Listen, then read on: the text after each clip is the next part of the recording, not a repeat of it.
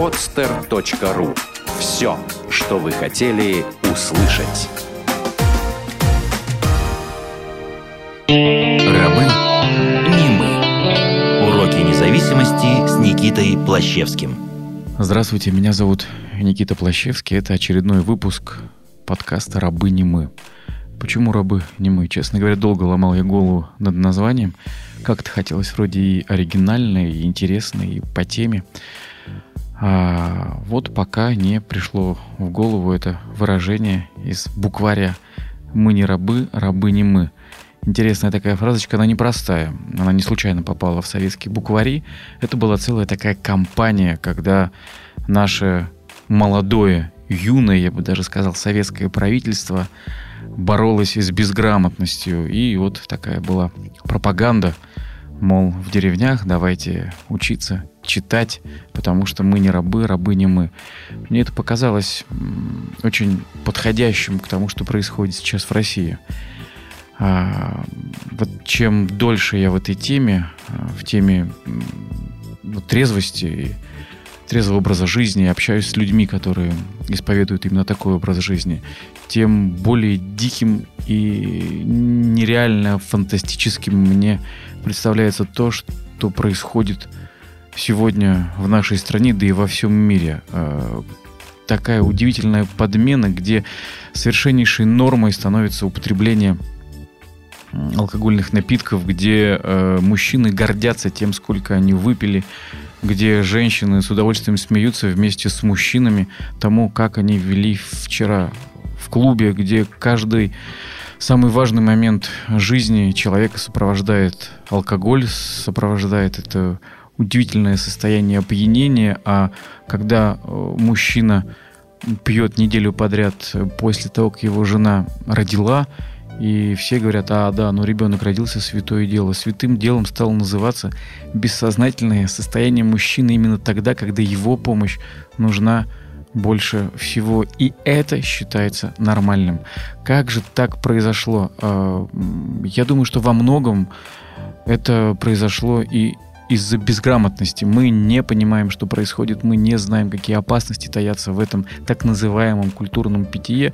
Мы смотрим «Иронию судьбы» с легким паром, мы хохочем над фильмом «Особенности национальной охоты» и пьем, пьем, пьем, пьем, а потом, ну, а потом мы умираем. Но умирают не все. А, кто-то остается жить, хотя то существование, которое ведет зависимый человек, очень не похоже на нормальную жизнь. А кому-то удается, простите за сленг, соскочить.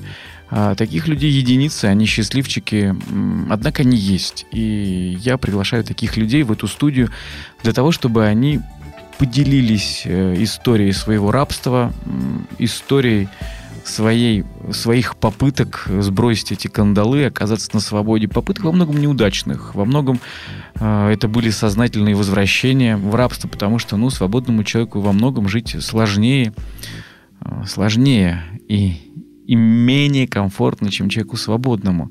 Вот. И многие возвращаются, многие возвращаются, убегают, убегают, возвращаются. Но все-таки есть э, десятки, сотни, тысячи и даже миллионы людей по всему миру, которые, несмотря на ужасы, годы, десятилетия своего употребления, даже самых жестких наркотиков, тем не менее, на сегодняшний день трезвые и счастливые. Один из таких людей сегодня у нас в студии. Это мой друг, я с ним знаком давно. Его зовут Леша. Лех, привет. Привет, Никит. Ага. Ну, э, я так в двух словах э, описал, наверное, да, чем мы здесь занимаемся. Мы не советуем, не рекомендуем, мы рассказываем о том, как это было у нас. мне кажется, твоя история кому-то может помочь, кому-то она покажется интересной, кому-то бессмысленной, но все-таки, уверен, есть те уши, э, в которые твои слова упадут и, и дадут э, плоды. И я вот начну, прости, может быть, не с того, как это было у тебя, а как ты оказался сегодня здесь, почему ты здесь? Почему я здесь? Почему тебе это э, показалось нужным и важным прийти и рассказать о себе? Ну, я считаю, что э, я здесь не случайно совершенно. Э, дело в том, что выздоровление мое началось не так уже давно, это три с половиной года назад. И я считаю необходимым просто как-то, может быть, обезопасить даже э, нынешнюю молодежь, э, которая сейчас... У меня подрастают у самого дети. В общем-то, племянник достаточно взрослый, и я вижу весь тот кошмар, в котором я находился ну, достаточно долгое время. И сейчас как бы какой-то крик души. Хочется предупредить, хочется сказать, ребята, что же вы делаете? Вот, хотя на самом деле мне это важно еще в том плане, чтобы поддержать как-то и себя, свое выздоровление, э, потому что я не прописываю так называемые шаги.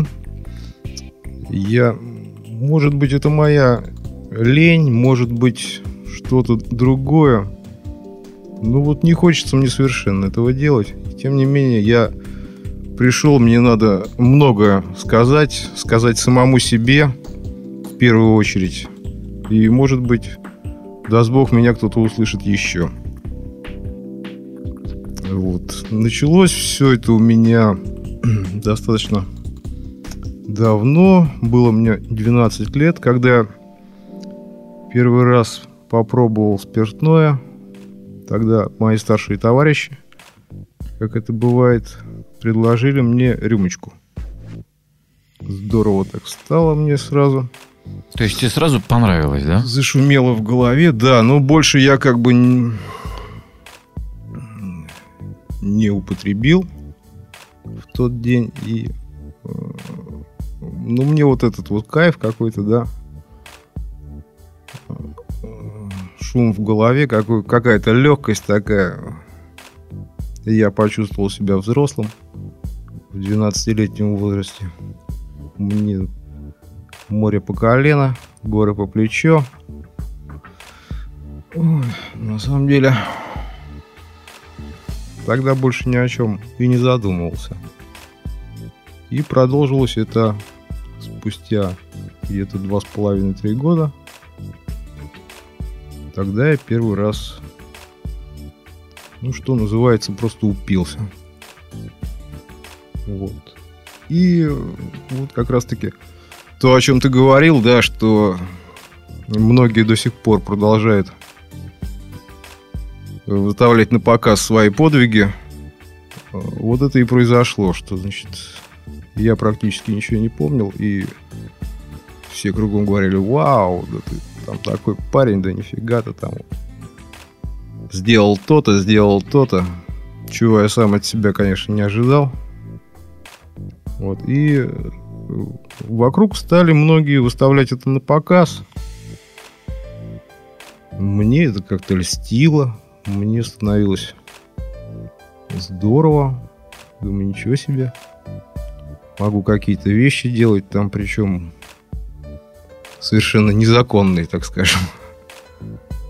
И пошло-поехало. Понемножку, полегоньку, потихоньку. В конце 80-х мои близкие друзья все перешли со спиртного на э, другие препараты. И я, слава богу, не знаю, может быть из-за того, что я боялся уколов, я на это так и не сподвигся. Ну, царствие всем небесное. К сожалению, никого уже нету. Именно тех вот близких. Как я тогда думал, друзей. А что за социальный вот слой э, ты тогда представлял? Что это за друзья такие? Знаешь, бывают такие, что... А вот потом все друзья у меня перешли из шахмат, перешли в бадминтон. А у тебя вот они все с алкоголем на наркотики. Друзья? Или это было нормально вообще в школе там? Э, Нет, ну, друзья, во-первых, мы жили в сельской школе. Э, все учились в сельской школе. Да, жили в поселке. Вот. И каждый, в принципе, был на виду. Вот. Все были спортсменами, все до одного.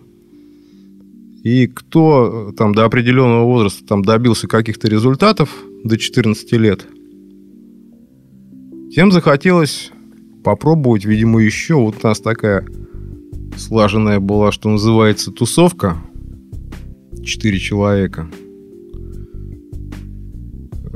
Я тогда занимался лыжами. Товарищ мой занимался штангой. Причем у него великолепные были результаты. Вот. Ну, и двое еще, они так, постольку поскольку бегали из секции в секцию. В, принципе, все начиналось со спорта, с тусовок, все нормально было. Потом так. где-то на сборах, на каких-то, там в лесочек забежали, выпили, там в лесочек забежали, выпили. Ага, понравилось. Потом тогда, тогда еще были комсомольско-молодежные лагеря, так называемые. Ну, без этого как? Вот, надо же было махнуть и к девчонкам.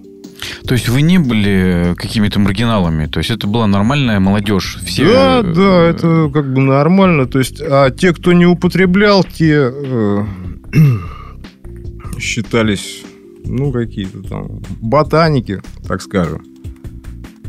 Вот, и... Э, это было не модно. Да, они не мужики.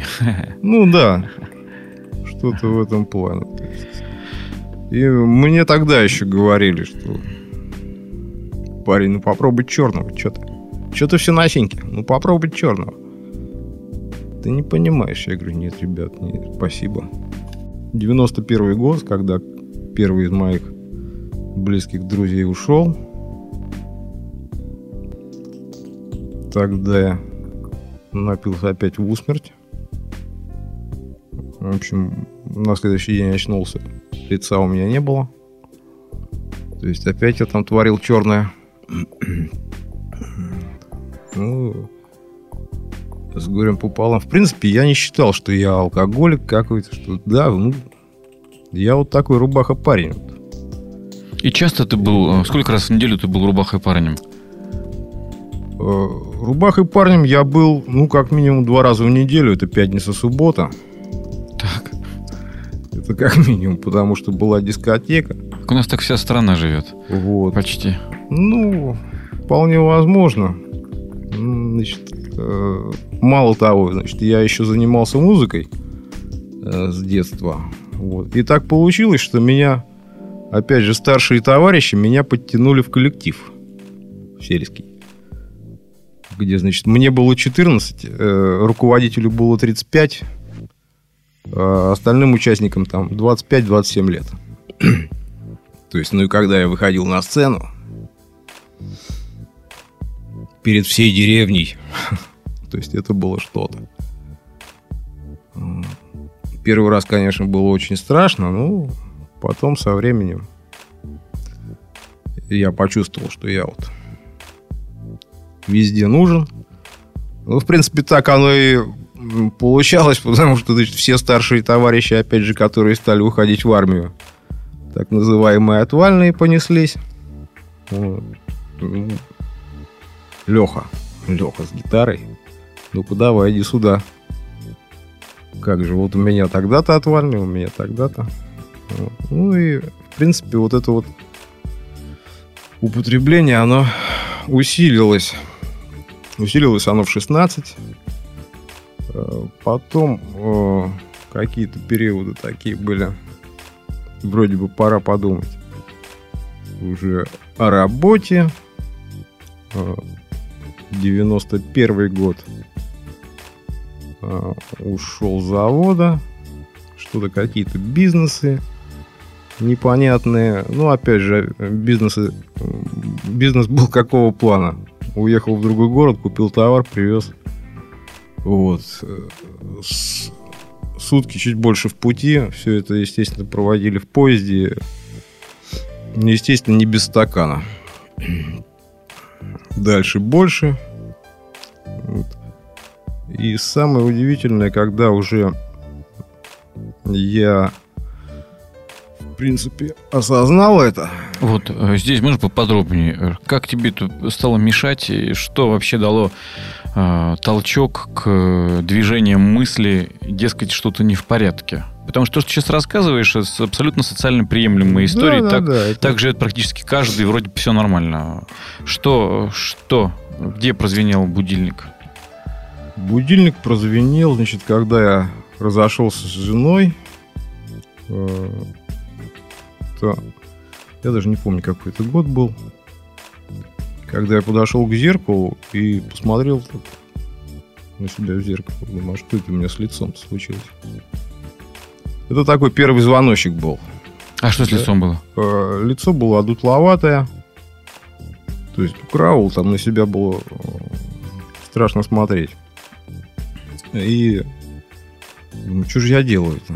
У меня же ребенок. У меня вот э, за это время значит, родился ребенок. Я его безумно люблю по сей день, как бы, и дай ему Бог здоровья. Мы с ним общаемся постоянно. Вот. И вот это был какой-то такой, не знаю, знак свыше. Я думаю, надо ко мне что-то делать. Поеду-ка я подошьюсь.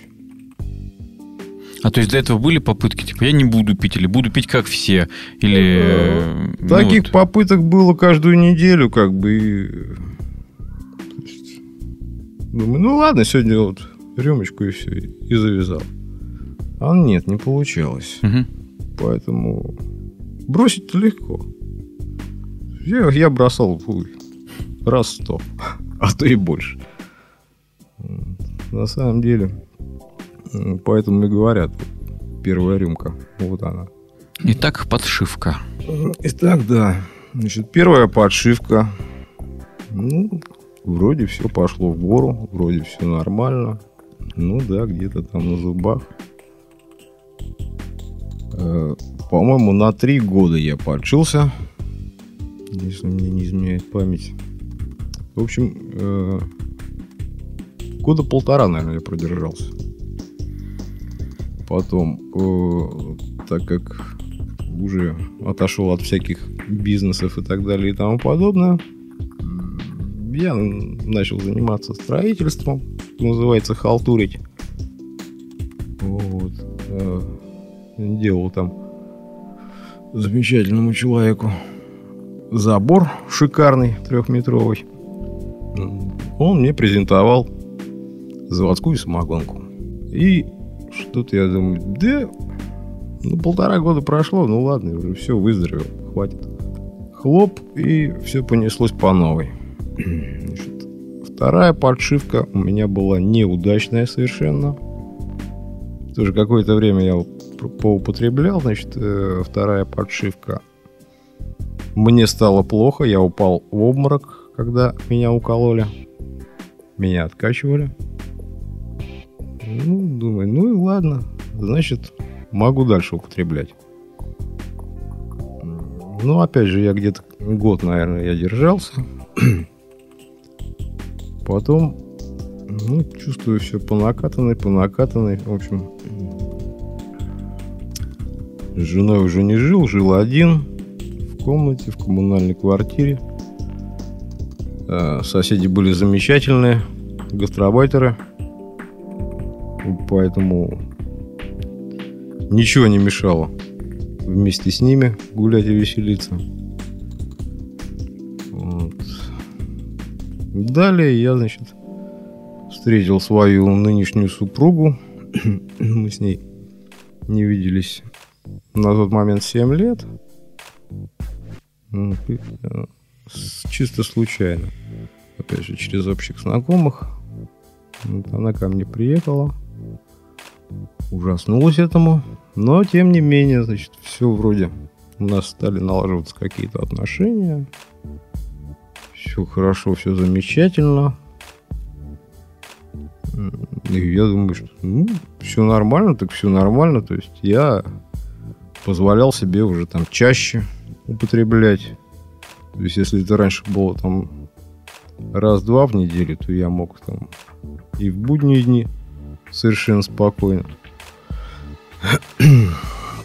Вот. Потом э, случилось так, что э, моя бывшая супруга знала как-то о доме Надежды на горе. Ну и так, дала информацию на всякий случай. Типа, я вот там была 28 дней. Не хочешь ли ты встретиться, поговорить? Я говорю, а что мне с тобой встречаться? Как бы, совершенно ни к чему. И как раз на тот момент, если мне не изменяет память, э, какая-то секта ушла под землю. Был такой момент по телевизору. Псковские сидельцы, что-то такое. Я не, не А, или не псковские, а Никита были. Не Ага. помню кто. Ну, в общем-то. Ну, у меня сразу перед глазами как бы эта секта, когда она мне, значит, сказала по телефону. Я говорю, я буду первым человеком, который, говорю, если под землю уйдешь, который первый придет и бросит гранату в это подземелье. Ну и как-то я все это мимо, мимо, мимо. Значит, а сам, в принципе, так боковым зрением-то посматриваю, что у нее там проходит полгода, год. То есть все праздники, она нормально, на сухую, все нормально. Вот. Ну, дай-ка я телефончик-то возьму.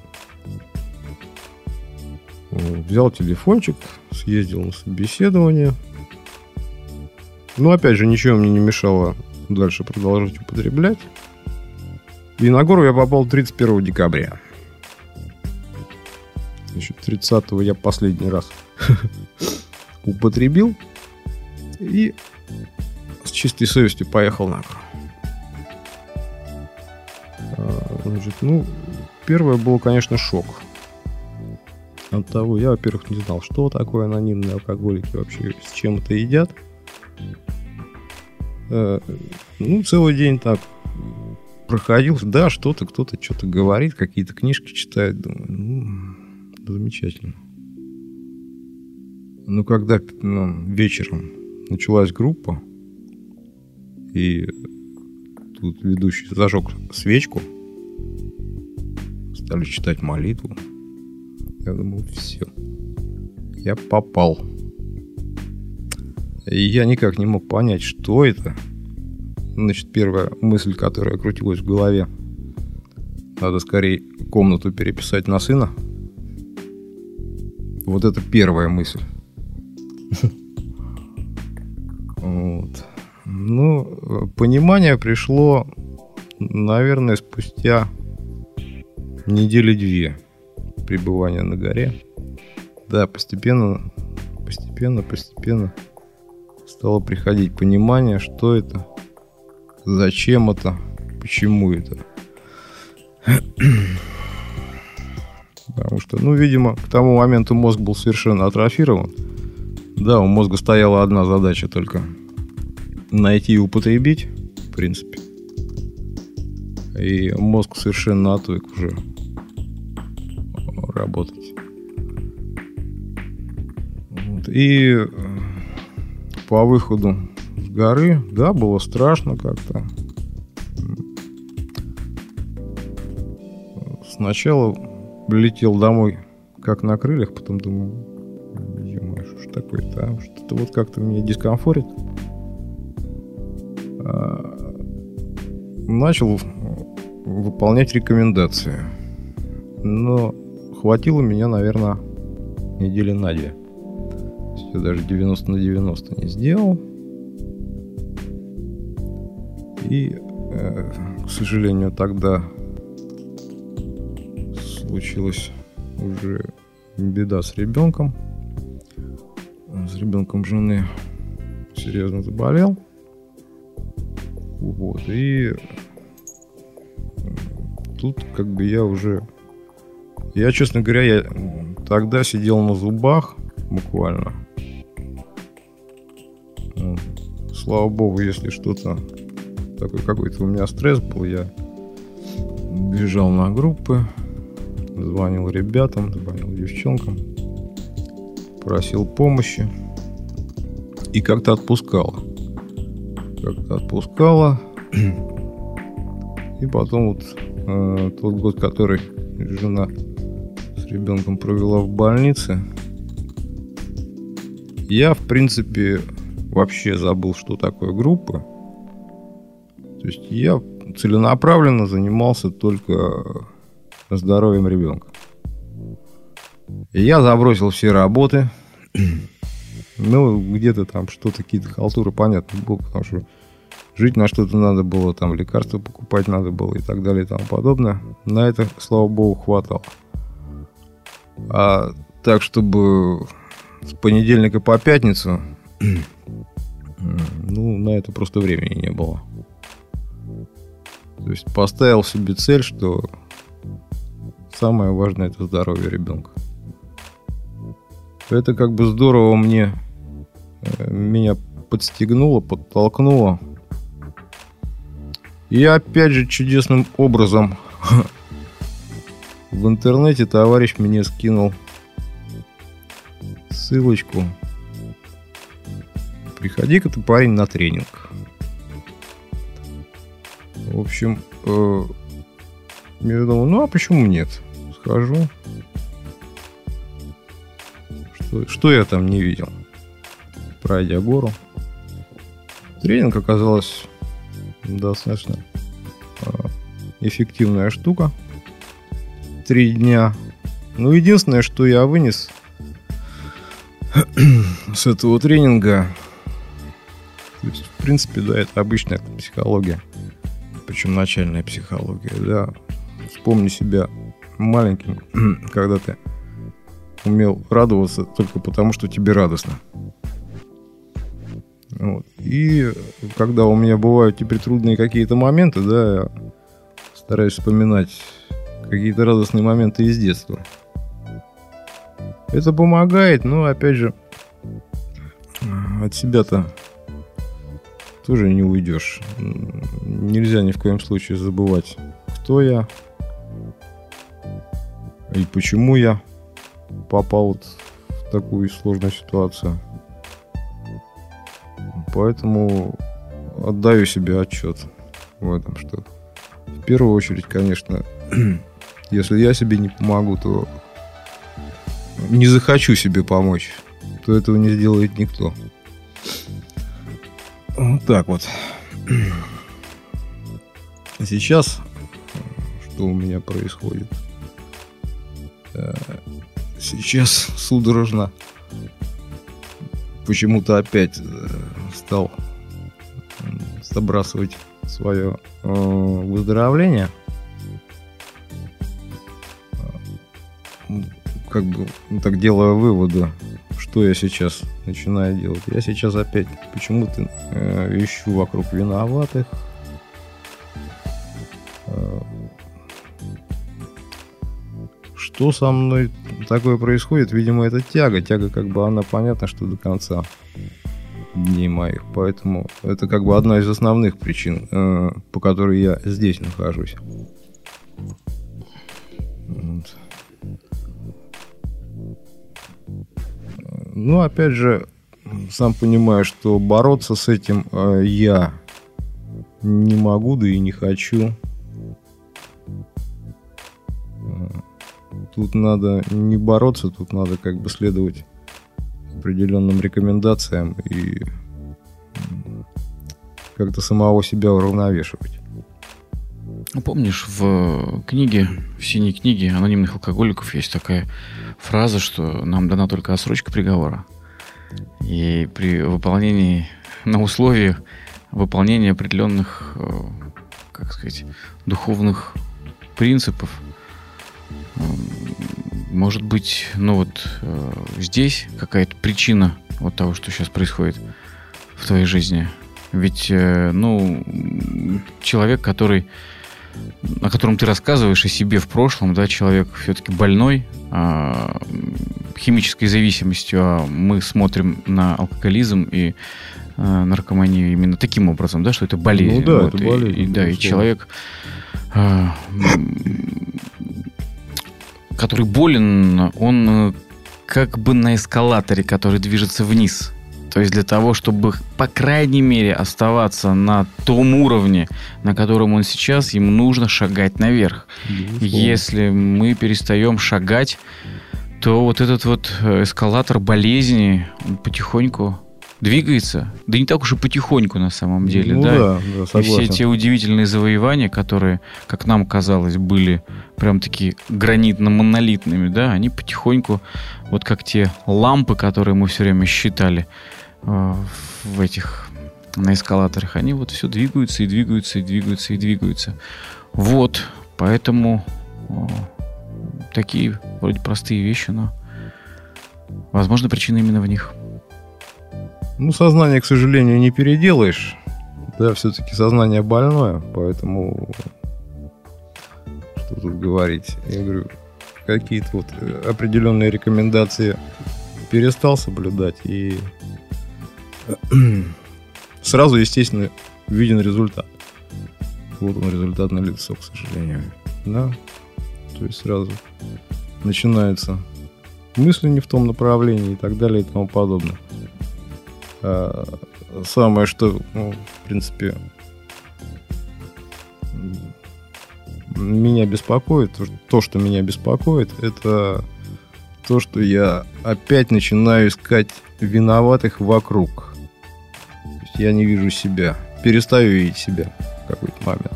Ну, сейчас видишь? Сейчас, слава богу, да. Слава богу, сейчас вижу.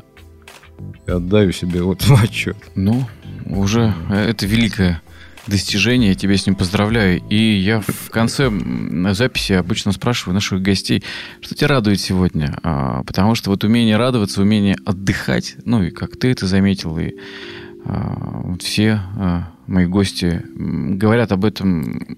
В прошлом остались э, прошлые радости, однако жить без радости ну, я, например, не умею, да, и, соответственно, приходится искать какие-то другие варианты, как себя радовать, как получать наслаждение. Поделись опытом, как тебе удается э, вкушать сладость жизни вот такими безобидными, да, и здоровыми способами. Что тебя радует? Меня радует... Спасибо за вопрос, да, великолепно. В первую очередь меня радуют, конечно, мои дети. Вот. Э, Я пусть ну, достаточно немного провожу с ними времени, да, но все-таки для меня это кайф. Даже если мы просто ходим по городу, по деревне. То есть вот ну, даст Бог, скоро еще будет ребенок. Вот. Поэтому, конечно, дети на первом месте. Это вот действительно моя радость. Как еще ты отдыхаешь? Как еще я отдыхаю? Я очень люблю рыбалку. Хотя я, в принципе, далеко не профессионал в рыбалке. Но мне по кайфу. Видимо, опять же, э, я начинаю сравнивать э, себя э, с тем пацаном, который бегал в походы, когда это было, это было в кайф. Это было в кайф. Ну, 15 километров там 10-11-летними пацанами с рюкзаками шли пешком. И здорово было. Мальчишки, девчонки, там тренера Ну, что еще? купались, загорали. Ну, естественно, прогулки по лесу. То есть, так как я житель э, пригорода, вот такие вот самые простые, как бы, житейские радости. Да, я научился смотреть на солнышко, как бы, и видеть солнышко. Я научился, в принципе, опять же, э, слышать пение птиц. Чего я, в принципе, я не слышал, наверное, лет 25. Да, это больно, это страшно, но это так, это, к сожалению. Какие-то мелочи вот такие, маленькие радости, они же кругом, они вокруг вообще. Это чудесный мир. Ну, Надо уметь это замечать. Да, Я желаю тебе прогулок по лесу с твоими детьми, совместной рыбалки, э, совместного наслаждения пением птиц. И э, знаешь, что еще пожелайте, чтобы лет через 20 или 30, когда ты увидишь своих детей уже взрослыми, вот, ты с удовольствием поймешь, что они э, обошлись без какой-то такой школы, которая была у тебя, и им не нужно возвращаться в детство, а они в нем, хотя они давно уже взрослые. Я желаю тебе выздоровления. Надеюсь, что этот выпуск был э, полезен многим нашим слушателям. Кто-то узнал себя, кто-то кто-то, может быть, не узнал, но узнал своих близких или знакомых. Ну и ты, так как не молчал, так как ты говорил о себе, я думаю, в любом случае э, получил пользу.